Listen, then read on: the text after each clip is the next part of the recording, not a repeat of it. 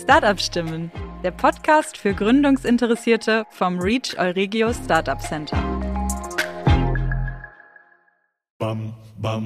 Herzlich willkommen zum Reach Podcast. Wake up and start up. Heute mal wieder ein Hinweis in eigener Sache. Unser Programm Reach for Exist geht in die zweite Runde. Unser strukturiertes Programm zur Unterstützung bei der Antragstellung zur Förderung durch die Exist-Programme ist interessant für alle, die ihre wissenschaftlichen Ergebnisse in eine Geschäftsidee umwandeln möchten. Informiert euch auf unserer Homepage und meldet euch für unsere Infoveranstaltung am 17.03. an. Alternativ könnt ihr euch natürlich auch jederzeit gern per E-Mail an uns wenden. Hallo zusammen. Heute heißt es bei uns mal wieder From Science to Startup. Ich bin Anne Fortkamp und spreche heute mit Dr. Kolja Beltrop vom Startup E-Light Innovations. Wir sprechen über Batterien, über Elektrolyte und potenzielle Anwendungsfelder. Erfahrt im Podcast, warum maßgeschneiderte Elektrolyte als Komponente für zum Beispiel Lithium-Ionen-Batterien die Zukunft sind und warum E-Light Innovations am Zahn der Zeit arbeiten. Herzlich willkommen, verehrte Zuhörerinnen und Zuhörer. Heute heißt es bei uns wieder From Science to Startup. Ähm, ich freue mich sehr, dass heute Herr Dr. Kolja Beltrop von E-Light Innovations mein Gast ist. Hi Kolja. Hallo Anne, vielen Dank für die Einladung. Ich freue mich hier zu sein. Schön. Ähm, Kolja, möchtest du dich einmal kurz ein bisschen vorstellen? Erzähl uns mal, wo du herkommst, was du so machst, beziehungsweise vielleicht was du studiert hast. Ja, sehr gerne. Ja, du hast es schon gesagt, mein Name ist Kolja Beltrop. Ich bin tatsächlich Münsteraner Urgestein, ähm, also in Münster geboren. Ah, okay. Nicht ganz in Münster aufgewachsen, ein bisschen entfernter von Münster. Ähm, habe dann aber den Weg sozusagen während des Studiums oder zum Studium dann wieder nach Münster gefunden. Also Mhm. ich habe hier Chemie studiert, ähm, anfänglich tatsächlich, aber da kommen wir vielleicht auch später noch drum, wenn es so generell um diese Gründungsidee ging. Ja, äh, das- und das hoffe ich doch. Unternehmertum und so weiter. Also das, ich, ja, wie soll man das sagen? Das wurde mir jetzt nicht in die äh, in die Wiege gelegt. Also ich wollte ursprünglich Lehrer werden, so wie mein Vater Ah. äh, Lehrer war. Ähm, und bin dafür nach Münster gegangen. Also ich wollte Chemie und Sport studieren, das habe ich dann noch gemacht und ähm, Auf ja. Lehramt dann? ja, genau. Ah, okay. Und dann ähm, musste ich aber notgedrungen ein Diplom-Chemiestudium äh, anfangen. Okay. Ähm, ich meine, da sind wir schon mittendrin, aber äh, spielt Nee, gut. an der Stelle gar keine Rolle. Nee. Ähm, genau, und das war am Ende dann natürlich auch mein Glück, Mhm. weil ich zum Sommersemester angefangen äh, bin. Und da konnte man nur Diplom-Chemie studieren. Da dachte ich, ich mache schon mal einen Schein vorher. Ach so, im Wintersemester wäre das anders gewesen genau. du ah, okay. Ja, also du konntest Lehramt damals immer nur zum Wintersemester anfangen. ja, guck mal. Und dann bin ich in der Chemie gelandet dann letztendlich ähm, und habe dann da promoviert Ja. äh, im Bereich äh, der Elektrochemie. Äh, auch das war eher so ein Zufall. Also da kommen wir gleich später nochmal drauf, glaube ich, wie so der äh, Weg dann war. Mhm. Und ja, genau, in der Chemie promoviert und ähm, ja, mit dem Fokus Batteriechemie, Batterietechnik, Elektrolytentwicklung.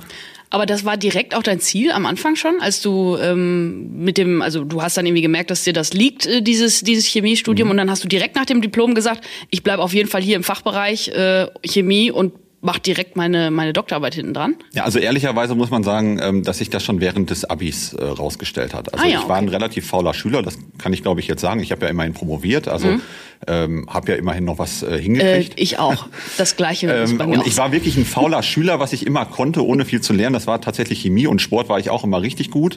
Und da habe ich gedacht, okay, äh, was liegt auf der Hand? Ähm, ich werde Lehrer und die damaligen Lehrer haben auch mal gesagt, alles klar, Weltrop, du wirst Lehrer. Ja. Und so war das dann ein bisschen vorgezeichnet. Und ähm, letztendlich haben mich dann die Professoren äh, während des ersten Staatsexamens äh, quasi dann wiederum auf die andere Schiene gebracht, nämlich dass sie dann sagten, Herr Weltrop, wir glauben, dass an Ihnen wirklich ein guter Chemiker verloren ginge, wenn Sie an die Schule gehen. Und äh, da habe ich mir bei der ersten Prüfung, die sehr gut war, nichts bei gedacht, als dann der zweite Prüfer das aber auch sagte, ohne dass sie sich irgendwie abgesprochen hatten, habe ich drüber nachgedacht und habe dann tatsächlich ähm, mich dafür entschieden, Diplomchemie weiterzumachen. Ähm, und dann noch vielleicht, um deine Frage äh, komplett zu beantworten, äh, Elektrochemie, auch das war auch eher ein, ein Zufallsprodukt. Also Ja. ich hatte dann während des äh, Diploms eigentlich mehr oder weniger schon eine Promotionsstelle sicher. Da ging es aber um OLED-Forschung, also anorganische Chemie im Prinzip. okay. Und ähm, habe dann meine erste Diplomprüfung damals bei meinem jetzigen Doktorvater ähm, Martin Winter am MIET gemacht. Mhm. Am MIET, also am Batterieforschungszentrum? Genau, am bekannten Mietbatterieforschungszentrum hier in Münster. Und ähm, ja, Martin hat dann gesagt, Kolja, ich hätte dich gerne hier im Institut. Du kannst dir eigentlich aussuchen, was du hier machst, aber überleg dir das doch, ob du hier nicht promovieren möchtest. Super. Ja, und das ist vielleicht auch so ein bisschen die Geschichte. Also es war nie so der gerade Weg und ähm, sagen wir, es ging zufällig immer Türen auf, die ich dann auch durchschritten habe. So ist es, ja. ja, hervorragend. Ich ähm, muss wirklich sagen, ich rückblickend bereue ich äh, gar nichts davon, ganz im Gegenteil, weil mich das natürlich dahin gebracht hat, wo ich jetzt bin. Also wir haben es ja eingangs schon mal gesagt, ich habe äh, noch nie einen Podcast gehört und jetzt mache ich einen. Ja. Ähm, ja, also wozu, eine, wozu das nicht alles äh, führen kann, wenn man eine Firma gründet. Voll gut. Also ich finde, das ist ja schon mal erstens äh, eine, eine sehr sympathische Einstiegsgeschichte und auch ein besseres Thema gibt's ja gar nicht, als wenn man sagen kann, ich bereue erstmal nichts, was ich äh, bis jetzt getan habe und die Entscheidung, die ich getroffen habe, stehe ich alle zu 100 Prozent dahinter. Voll ja, gut. Absolut. Ähm, direkt mal die Frage dazu, also wann bist du denn auf die Idee gekommen, dass du was gründen möchtest oder wann hast du angefangen, dich für die Thematik zu interessieren? Während der Promotion dann? Ähm, ja, da muss man mal einen Schritt zurückgehen. Also tatsächlich Ja. ist die Gründungsidee zurückzuführen äh, auf unseren Geschäftsführer, auf den ähm, Dr. Ralf Wagner, der ebenfalls mit mir zusammen am Mietbatterieforschungszentrum promoviert hat. Der war ein bisschen früher äh, äh, dran sozusagen. Und ähm, die Gründungsidee kam dann ähm, im Prinzip äh, auf einer Konferenz. Ähm, da hat Ralf damals mit einem ähm, ja, mittlerweile auch Gründer, ähm, äh, Torge Tönnissen von der Firma Custom Cells zusammen gestanden und im Prinzip macht die Custom Cells das, was wir machen, nur auf Zellebene. Also ich gehe ja gleich noch mal ein bisschen ins Detail, was wir genau machen. Du musst jetzt wissen, es geht um Batterien, die machen maßgeschneiderte Batterien und wir stellen eine maßgeschneiderte Komponente eben für eine Batterie her. Und ähm, das kam sozusagen dann äh, auf dieser Konferenz, dass das im Prinzip gar keiner macht. Ah, okay. Und ähm, sagen wir mal dann ein Mitgründer auch der der E-Light war ein damaliger Bürokollege von mir, Ja. also Stefan Röser. Und ich fand die Idee super. Ich habe die damals äh, bekräftigt. Dann haben sie den ersten Exist-Antrag gestellt, äh, der damals aber nicht durchging äh, tatsächlich äh, aufgrund von, ja man kann eigentlich sagen aufgrund eines Formfehlers sozusagen. Oh, okay. Ähm, ja, ist aber eigentlich auch nicht schlimm, also jetzt äh, insbesondere für mich nicht, ähm, weil mir das natürlich dann die Möglichkeit gegeben hat, ein Jahr später sozusagen dann in dieses Team reinzukommen. Ähm, und dann war er natürlich erfolgreich. Ne? Ja, okay, verstehe. Ähm, aber du kannst dann also quasi sagen, aufgrund dieser, dieser Teilnahme an dieser Konferenz äh, habt ihr quasi diesen, diesen Anschub bekommen. Das heißt, ihr habt äh, ein Netzwerk gehabt und ihr habt auch über diese Idee gesprochen oder das kam so in Mhm. den Gesprächen auf, richtig? Ja, absolut. Also ich meine, die Frage stellt sich ja dann immer, inwieweit ähm, das auch ein Geschäftsmodell ist. Ja. Ne? Also ein Produkt, was, was äh, irgendwo nachgefragt wird. Und wie ich ja eingangs schon gesagt habe, ähm, der Elektrolyt ist eine, äh, eine der wichtigsten Komponenten der Batterie. Also das kann ich auch gleich gerne nochmal Mhm. Ja, das müssen wir jetzt gleich mal äh, ein bisschen Genau. besprechen. Mhm. Und dementsprechend keine Batterie ohne Elektrolyt. Also das, na, da ist natürlich der Markt da, aber ähm, sozusagen jetzt mit dem Siegeszug der Batterie haben sich neue Märkte erschlossen und dieser Standard-Elektrolyt, so er ja äh, Anwendung gefunden hat jahrelang, Mhm. ähm, das funktioniert halt so jetzt nicht mehr. Ja? Und da braucht man maßgeschneiderte Lösungen und das ist letztendlich dann die Daseinsberechtigung der E-Light. Okay, das, was ihr macht. Also jetzt haben wir schon äh, gehört, also Elektrolyte hast du gerade schon mal fallen lassen. Ja. Das heißt, ihr macht äh, Komponenten für Batterien, hast du auch schon gesagt. Jetzt erzähl uns doch nochmal ganz genau das Prinzip von E-Light Innovations. Was Ja. macht ihr und was ist genau euer Thema? Also die Mission von, von, von Elight Innovations ist, ähm, dass wir den perfekten Elektrolyten äh, für ein jedes Energiespeichersystem entwickeln und produzieren. So, man kann es jetzt, das ist natürlich jetzt ein bisschen technisch, man kann einfach sagen, dass wir versuchen, äh, eure Batterien einfach besser zu machen. Und Also die- eine normale Batterie, die ich jetzt in, was weiß ich, meinem Wecker habe oder so. Ja, oder zum Beispiel in deinem Telefon, was ja, Ja. auf deinem Tisch neben dir liegt. Ne? Ja. Mhm. Also da sollen ja die Batterien auch immer kleiner werden, immer höhere Energieinhalte. Es wird immer mehr von der Batterie verlangt letztendlich. Mhm. Ne? Und ähm, da funktioniert halt eben der Standard-Elektrolyt nicht mehr. Mhm. Äh, da brauchen wir maßgeschneiderte Systeme. So, jetzt haben wir natürlich immer noch nicht die Frage beantwortet, was ist denn der Elektrolyt überhaupt? Ne? Das Genau. ist ja ein, ein relativ abstrakter Begriff. Ja. Und die Frage würde ich vielleicht auch gerne einfach mal an dich stellen. Was würdest du dir denn als, sagen wir mal, Nicht-Experte der Batterietechnik unter einem Elektrolyten vorstellen? Äh, ich würde mir vorstellen, dass es irgendwas ist, was ähm, vielleicht Energie leitet oder so.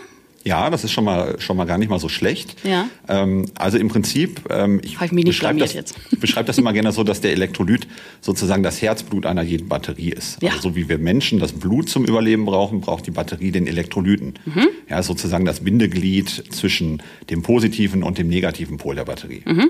So und ähm, jetzt muss man natürlich verstehen, dass der Elektrolyt nicht nur mit diesen Aktivmaterialien, also mit dem Graphit zum Beispiel auf der negativen Elektrodenseite oder dem Lithium-Übergangsmetalloxid auf der positiven Elektrodenseite in Kontakt ist, sondern mit allen anderen äh, in der Zelle vorhandenen äh, Materialien auch. Das heißt, mhm. er muss elektrochemisch stabil sein, er muss chemisch natürlich inert sein, der darf nicht ja. reagieren mit ja. den ganzen Komponenten, die dort ja. Anwendung finden. Ähm, und der Elektrolyt ist im Prinzip ein Multikomponentensystem, also klassisch aus drei Bausteinen bestehend. Wir haben ein Lösungsmittelgemisch, wir haben ein Leitsalz, also irgendein Lithiumsalz, weil in erster Linie machen wir Elektrolyte für die Lithium-Ionen-Batterie. Mhm. Ähm, und dann gibt es dann noch sogenannte Performance-Additive. Mhm. Also kleine Menge, große Wirkung. Ich sage dann auch immer, um in diesem Bild zu bleiben, sozusagen das Salz in der Suppe. Ah, okay. Ja? So, und jetzt hat man ja schon rausgehört, dass das Ganze ja recht komplex ist. Also von diesen drei Bausteinen, ähm, da kannst du dann zig verschiedene ähm, sagen wir mal, ähm, Substanzen haben. Und das führt dann eben dazu, dass, ja, ich sag mal so, in so einer, in so einem Standard-Elektrolyten hast du locker zwischen fünf und zehn verschiedenen Komponenten. Mhm. also die dann noch dazu, Entschuldigung, mhm. unter, ich unterbreche, also die, diese noch fünf Komponenten, die noch dazukommen, zu den drei Komponenten, die es auch schon erfüllen muss. Also, dass es inert sein muss, dass es äh, an der Kathode nicht reagieren darf. An, nee, da muss es ja reagieren, an der Anode und an der Kathode.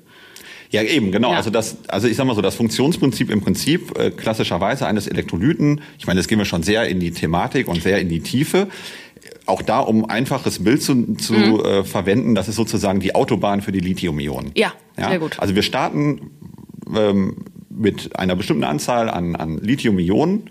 Ja, und dann im Prinzip, was wir ja machen in der Lithium-Ionen-Batterie, wir shutteln die äh, Lithium-Ionen einfach immer zwischen Minus- und Pluspol hin und her. Mhm. Deswegen sagt man auch gerne, das ist das Rocking Chair Prinzip, mhm, also mhm. Schaukelstuhlprinzip. Mhm, mhm, so, und jetzt ist es aber so, dass äh, während dieses ganzen Hin und Her äh, Shuttlens, ähm, sagen wir mal, immer aktives Lithium verloren geht. Das muss man sich ähnlich vorstellen wie mit, mit, ne, mit zwei Wassertanks. Ja? Mhm. Und du startest mit einem Wassertank, der voll ist und einer ist komplett leer und dann schüttest du das Wasser immer hin und her. Mhm. So, und jetzt musst du dir vorstellen, dass letztendlich dann bei Laden und Entladen, das wäre nämlich gleichbedeutend mit dem Hin und Her schütten, immer auch mal ein bisschen Wasser daneben ja, geht. Ja, ja. So am Ende landest du dann letztendlich äh, oder kommst du dann daraus, dass du nur noch 50 Prozent von, von der Kapazität, so sagen wir jetzt in der Batterie, hast, mit der du am Anfang gestartet bist. Mhm, verstehe. Und ähm, sozusagen der Elektrolyt hat extrem extrem großen Einfluss auf eben auch diese Zyklenerhaltung, Kapazitätserhaltung.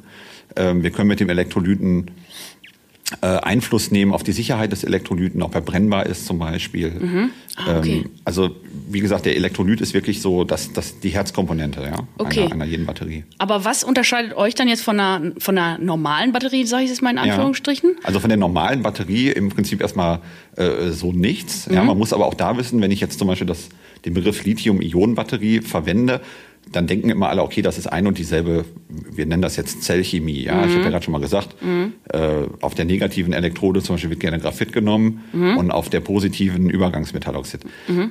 Ja, ähm, das ist jetzt sehr vereinfacht. Im Prinzip haben wir äh, bis zu 50, 60 verschiedene Materialkombinationen, die da Anwendung finden. Und ähm, dementsprechend kann man sich ja auch leicht vorstellen, dass der Elektrolyt halt eben nicht ein und dasselbe System sein kann, sondern auch entsprechend der Aktivmaterialien maßgeschneidert sein muss mhm. und entsprechend der Anwendung. Mhm. Und das ist so ein bisschen der Knackpunkt, äh, wo wir gesagt haben, okay, ähm, das ist so ein bisschen das USP von E-Light dann, ähm, dass wir erkannt haben, dass es ähm, jetzt entsprechend der, des Siegeszuges sozusagen der Lithium-Ionen-Batterie, die wurde ja 1990 durch Sony ähm, kommerzialisiert. Mhm, mh, mh. Und für welche Anwendung? Ja, für die Anwendung im, im Handy, Handy, im Laptop. Und ich sag mal so, der Standard-Elektrolyt, der damals Anwendung fand, der hat sich auch lange Zeit gar nicht geändert. Und warum nicht? Der musste das ja im Prinzip auch gar nicht, ja. weil sich die Anwendungsfelder nicht groß verändert haben. Also wir mussten immer zwischen 0 und 50 Grad äh, unsere Batterien benutzen können ähm, und hatten dann auch mehr oder weniger immer die gleiche Zellchemie. Damals noch das Lithium-Kobaltoxid. Mhm. Ja? So, und wie schon gesagt, durch den Siegeszug der Batterie, ich meine, wir sprechen jetzt über Anwendungen im Automobil, in Drohnen, Medizintechnik, in Bohrköpfen, in der Sensorik Überall. ist das drin. Ja, also wir Hörgeräte, haben, keine Ahnung. Ja, Hörgeräte, Alles, ja. ja, Weltraumanwendungen. Also mhm. wirklich wahnsinnig, wo wir jetzt mittlerweile schon überall Batterien haben. Mhm. Und da werden die Anforderungen natürlich auch ganz andere. Und ja, da klar. funktioniert dieser Standard halt eben nicht mehr. Da brauchst du maßgeschneiderte Elektrolyte und das ist eben genau das, was wir machen und wo, wo wir uns dann halt auch eben sagen wir mal, dann von den Mitbewerbern unterscheiden. Ne? Ja, okay, verstehe. Das ist ja großartig. Also es ist wirklich so, dass ihr ähm, eben die maßgeschneiderten Elektrolyte für jegliche Anwendung produziert und herstellt und äh, Genau, absolut liefert. richtig. Ja, super. Ja. Wahnsinn. Aber war das denn ähm, dein da auch dein Promotionsthema? Also im Prinzip habe ich auf dem Gebiet der Elektrolytentwicklung promoviert. Das ist völlig Ja. richtig. Ja. Ähm, allerdings noch so ein bisschen, ähm, ja, wir nennen das immer äh, Post-Lithium-Technologie, also das, was mal danach kommen könnte, sozusagen. Mhm. Ja, also sehr grundlagenbasiert. Äh, und damals habe ich dann promoviert auf äh, unter anderem ähm, ionischen Flüssigkeiten. Das ist eigentlich auch ein ganz spannendes Thema, könnten wir den ganzen Podcast mitfüllen, glaube ich. Mhm. Wahrscheinlich schon. jetzt ein bisschen zu weit führen, eine ionische Flüssigkeit ganz kurz. Deswegen, äh, sagen wir auch für den Laien, ich weiß noch, als ich das meiner Mutter mal versucht habe zu erklären, das ist ein, ein Salz, ja, was bei Raumtemperatur flüssig ist. Ah, okay. Klingt ja total abgefahren für Ja. den Nichtchemiker. Meine Mutter hat damals gesagt, ja, dann, äh, wenn ich mein äh, Natriumchlorid, also ich glaube, das hat meine Mutter gar nicht gesagt, aber wenn ich das Kochsalz Ja, in das das Kochsalz, Nudelwasser ja. tue, dann habe ich ja auch ein flüssiges Salz. Und das ist es ja eben nicht. Da habe ich ein Salz gelöst in Ein Wasser. gelöst in Salz, genau. So, und jetzt muss man sich vorstellen, Natriumchlorid, zum Beispiel, um bei dem Beispiel zu bleiben, schmilzt bei 803 Grad. Mhm. So, und jetzt muss man sich halt einfach vorstellen, dass man ein anderes Salz hat, auch ein Kation, also positiv geladenes, Mhm. und ein Anion, negativ geladenes Ion. Und da reicht dann letztendlich die, die Raumtemperatur schon aus, um das ganze System flüssig zu machen. Die haben unfassbar abgefahrene Eigenschaften. Zum Beispiel niedrigen Dampfdruck. Also wenn ich jetzt zum Beispiel das Glas Wasser, was ich vor mir stehen habe, auf den Tisch schütten würde, dann wäre das vielleicht nach einer Stunde verdunstet, ne, weil das einen hohen Dampfdruck hat. Also relativ hohen Dampfdruck. So, wenn ich jetzt aber eine ionische Flüssigkeit hier auf den Tisch schütten würde, dann wäre die in drei Wochen immer noch da. Ah, okay. Ja, weil das ja einfach aus Ionen besteht. Ja. Und die haben enorm, also wirklich ganz äh, interessante Eigenschaften. Und die habe ich dann untersucht, zum Beispiel auch für eine Anwendung als äh, Elektrolyt. Äh, Lösungsmittel. Ja. Ah, also, Klappt auch wunderbar. Man kann sich aber vorstellen, dass die Synthese natürlich recht äh, aufwendig und teuer ist. ja, das denke ich mir. Also, Ja. aber perfekte Vorbereitung im Prinzip für, für eure Elektrolytforschung quasi. Ja, ne? absolut. Also das war auch nur ein Thema. Ich habe dann auch noch auf diesen klassischen Systemen gearbeitet, also sehr, sehr nah an der Anwendung selber, dann auch Mhm. mit ähm, einem großen OEM, also mit einem Mhm, Automobilhersteller zusammen. Und da ist es dann auch gelungen, zum Beispiel auch eine Patentanmeldung äh, durchzukriegen für ein Elektrolytadditiv. Ah, Sehr gut. Also sowohl dann eben diese, ich sag mal so, die, etwas weiter entferntere äh, Anwendung, ja, äh, der ionischen Flüssigkeiten, äh, aber dann auch sehr anwendungsnah. Sehr gut. Aber ähm, kommen wir jetzt mal einmal zu eurem Team. Da hast du Mhm. vorhin schon ein bisschen was dazu gesagt. Kannst du noch mal einmal erzählen, wer dabei ist bei Ja, dir gerne. und wer deine Co-Founder sind? Ja, genau. Also da muss man vielleicht auch noch mal kurz ausholen. Ich habe ja dann auch schon angedeutet, dass wir äh, uns für einen Exist-Forschungstransfer äh, damals ähm, beworben haben. Ähm, Ja. Genau, im ersten Anlauf hat das nicht geklappt. Äh, zu meinem Glück, sage ich jetzt mal, ne? weil dann hatte ich noch Zeit, mein Promotionsstudium zu Ende zu bringen, um dann letztendlich dann einer der Gründer zu werden. Ähm, Genau, und das, ähm, also wenn ich dann von den Gründern spreche, das sind dann vier Personen, die nämlich auch in Exist gefördert werden. Ähm, also das ist zum einen dann eben der äh, Ralf Wagner, ähm, der unser Geschäftsführer ist, dann Stefan Röser und Sebastian Steiger. Und ähm, wie sich das dann auch bei einer Exist-Bewerbung gehört, äh, müssen das drei Wissenschaftler sein und ein BWLer. Ja, ja, ja. Genau, und äh, ich glaube, den, den meisten äh, ich sag mal, Wissenschaftlern, denen fehlt es immer äh, am BWLer. Das war bei uns äh, nicht der Fall. Äh, letztendlich Ralf und Sebastian haben auch zusammen ähm, damals Wirtschaftschemie studiert. Ähm, Sebastian hat sich dann noch so ein bisschen äh, mehr in diese Marketingrichtung noch entwickelt, deswegen passte das perfekt. Perfekt, ja. Und ähm, genau, das ist so das Gründerteam. Ne? Mhm. Gutes Team, auf jeden Fall. Sehr gut. Was ist denn ähm, jetzt so quasi euer, euer Kundenstamm? Bei wem ähm, oder an wen verkauft ihr eure, eure Produkte? Ja, da muss man auch vielleicht ähm, verstehen, welche Geschäftsbereiche wir Ja. bei der Elad überhaupt haben. Also Erzähl das das doch sind noch mal ein äh, im. Mhm. Prinzip im Großen und Ganzen sind es drei. Ähm, und anfänglich war es so, ähm, also schon relativ zeitnah nach der Zusage der Exist-Förderung haben wir eigentlich unmittelbar gegründet, ähm, was auch nicht so typisch ist. Also ich glaube, Exist sieht vor, dass man so innerhalb der oder nach zwölf Monaten dann gründet. Ich glaube, wir haben also wirklich mehr oder weniger nach, nach ähm, dem Zulassungsbescheid haben wir direkt äh, sozusagen einen Termin beim Notar gemacht, haben die GmbH, also die Elite Innovations GmbH gegründet, weil wir eben schon Anfragen hatten und vor allem dann in unserem Geschäftsbereich 2, das ist die Elektrolytentwicklung. Also es ist jetzt so zum Beispiel, Anna, du könntest jetzt sagen, Kolja, äh, ich habe hier eine Komponente, ähm, die stelle ich her im großen Maßstab. Ich, keine Ahnung, können wir die zum Beispiel in einer Batterie im Elektrolyten verwenden? Ja. So, Was für und- eine Komponente zum Beispiel? ja, das, kann, das, kann, das kann irgendeine chemische Komponente sein, von der du dir nicht sicher bist, ob die möglicherweise äh, gute Eigenschaften mit sich bringt. Okay, ja? achso, dann könnte ich dich anrufen und sagen, äh, ich möchte das mal testen. Ja, genau. Und ja. dann gucken wir uns natürlich erstmal die Substanz an und mhm. sagen, ja, okay, macht das Sinn, macht das gar keinen Sinn. Mhm. Äh, also beraten den Kunden da, mhm. arbeiten dann wirklich auch an dem, an dem Painpoint sozusagen. Und das ist vielleicht auch die beste Message erstmal generell für, für alle äh, noch Gründer, dass man halt immer möglichst nah am Kunden arbeitet, weil der mhm. letztendlich derjenige ist, äh, der mhm. das dann natürlich auch bezahlt. Ne? Klar. Also muss man wichtiger, immer, wichtiger Tipp. Ja, ist eigentlich der wichtigste Tipp. Ja, eigentlich also, schon, ja man kann eigentlich nicht näher, also nah genug am Kunden sein. Mhm. Immer den Kunden fragen, was er will, was er braucht. Mhm.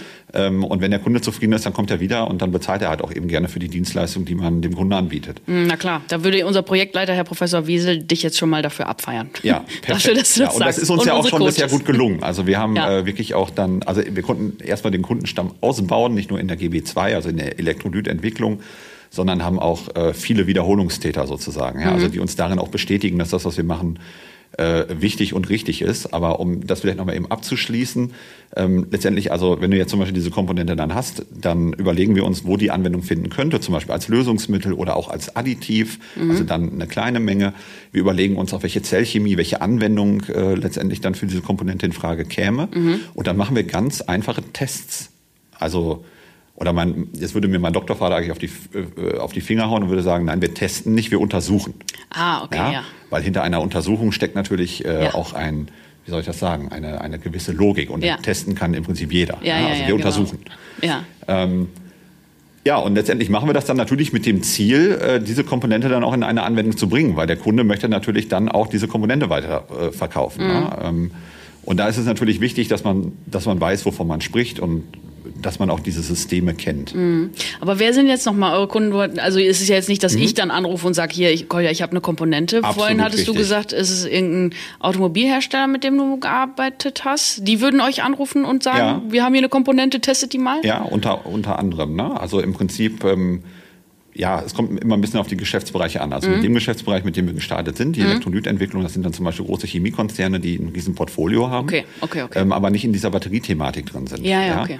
Ähm, das können ähm, Komponentenhersteller sein, ähm, zum Beispiel ähm, für, für Separatoren. Mhm. Ja, ah, ja, verstehe. Dann, nochmal andere Komponenten letztendlich. Mhm.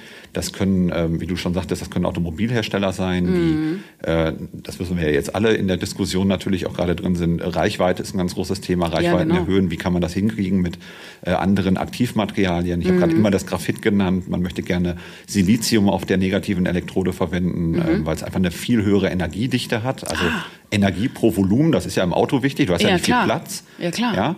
Äh, Energie pro Gewicht ist natürlich auch nicht äh, unwichtig. Zum Beispiel, wenn du mal an Drohnen denkst, ne, mhm. ne, dann trägst du die Batterie immer mit dir rum. Mhm. Ähm, also, und da wird schon deutlich, glaube ich, ähm, je unterschiedlicher das Anwendungsfeld der Batterie, desto äh, anders sind dann halt mhm. eben auch die Anforderungen. Ne? Ja, das wird sehr deutlich, ehrlich gesagt. Und dann vielleicht noch abschließend, ja. äh, das war ja GB1, äh, ja. äh, GB2, Geschäftsbereich 2, den wir da machen, die Entwicklung. Wir produzieren ja auch. Ja, ähm, ja, ja. Und da haben wir angefangen sozusagen mit einer wir nennen es gerne liebevoll die Manufaktur, die mhm. Elektrolytenmanufaktur, weil wir mhm. das wirklich händisch machen. Was man verstehen muss, ist, dass wir da mit höchsten Qualitäten arbeiten müssen mhm. und höchsten Reinheiten.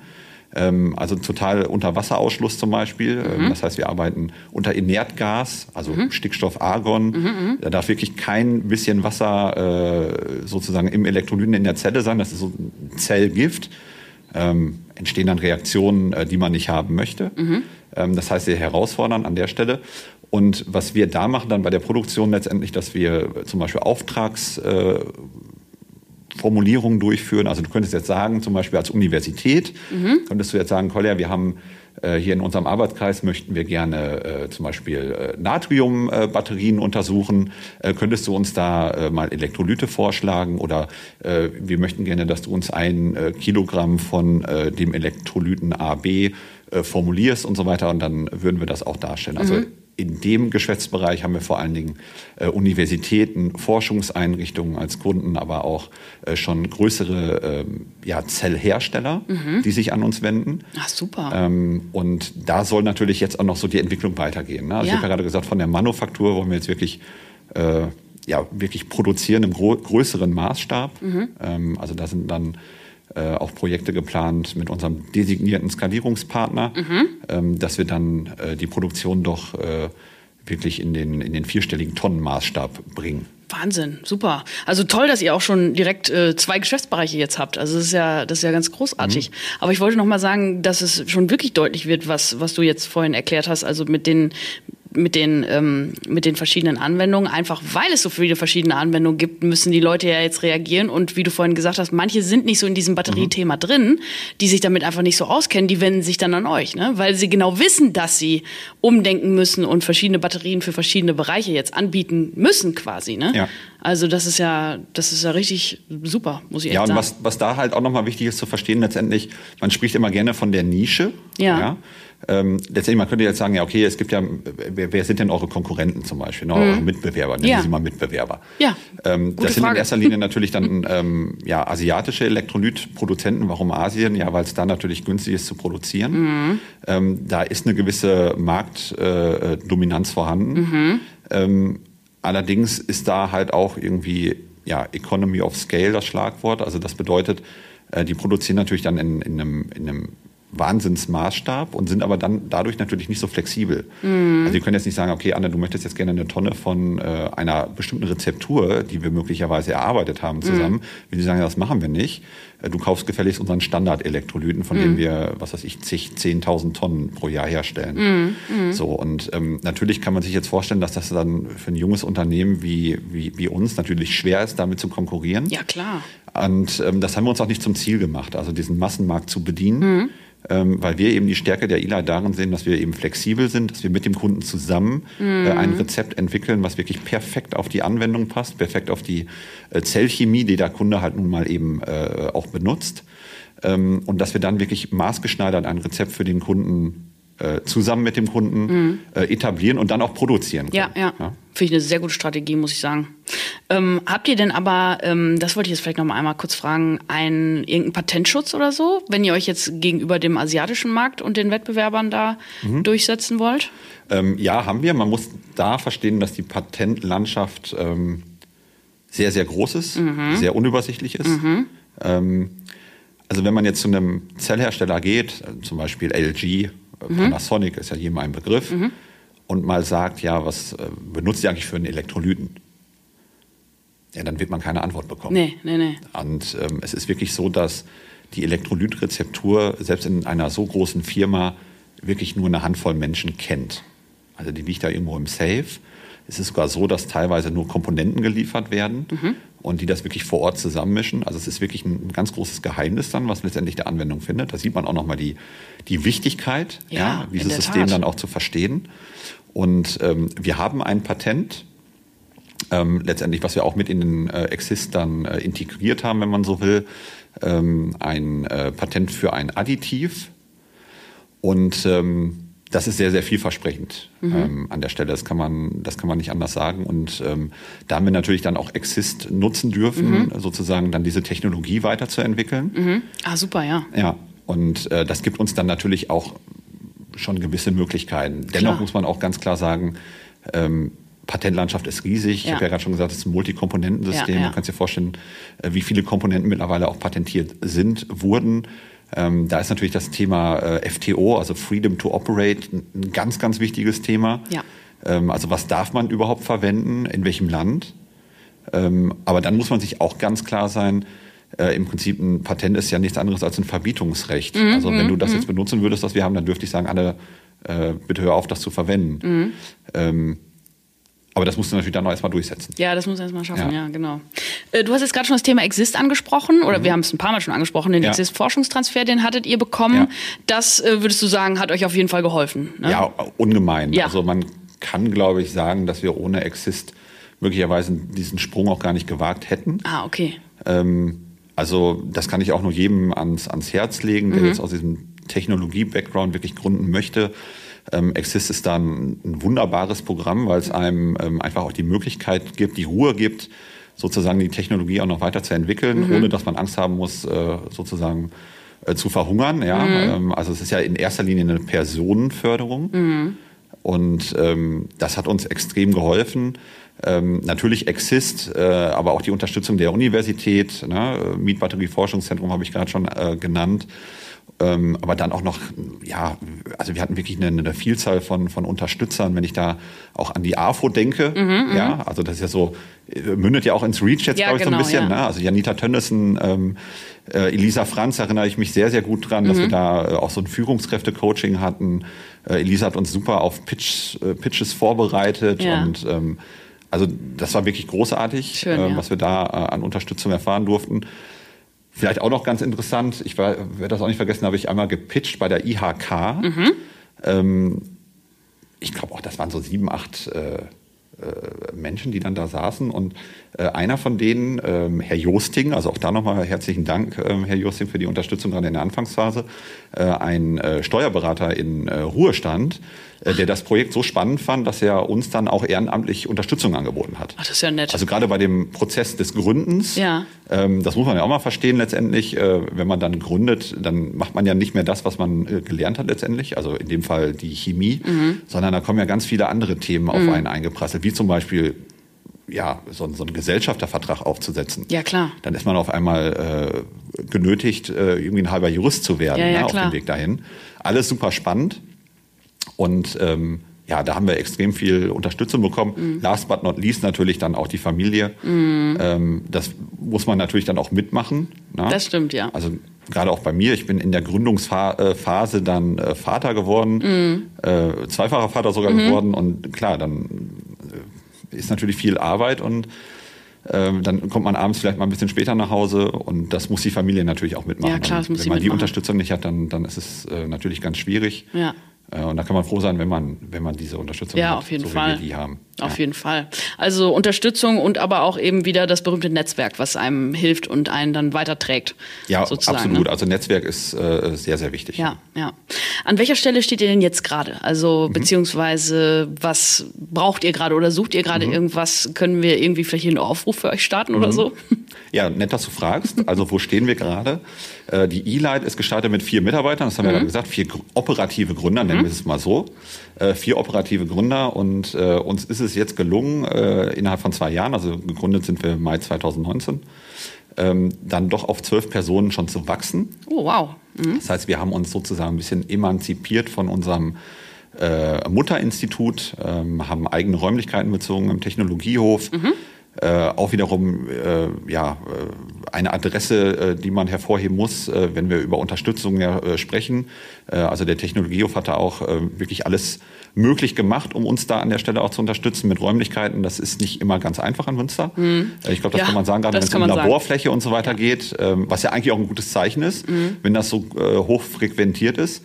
Ähm, aber vielleicht auch da noch ein, ein Ansporn an die äh, an die äh, äh, passenden Stellen da vielleicht noch ein bisschen aufzustocken, ja, ja. In, den, in den Räumlichkeiten. Würden wir auch unterschreiben. Und nee, also der, deswegen, die E-Light ist jetzt ähm, im Technologiehof, ähm, haben ähm, Büros, äh, Laborflächen bezogen. Ich glaube, wir sind sogar der zweitgrößte Mieter mittlerweile. Super, ja. Und ähm, also das, das äh, läuft wirklich gut.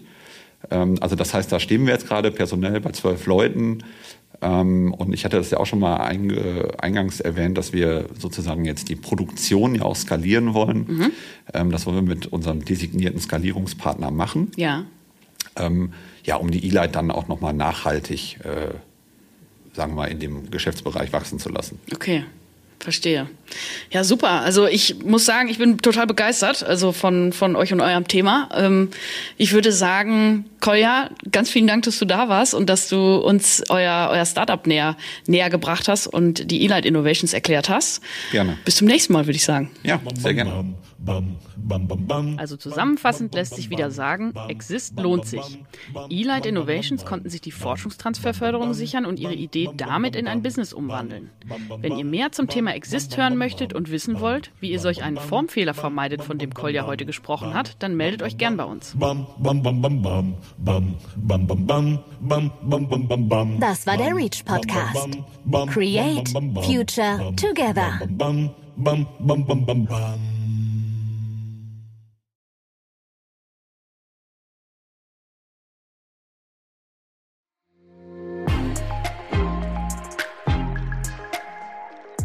REACH From Science to Startup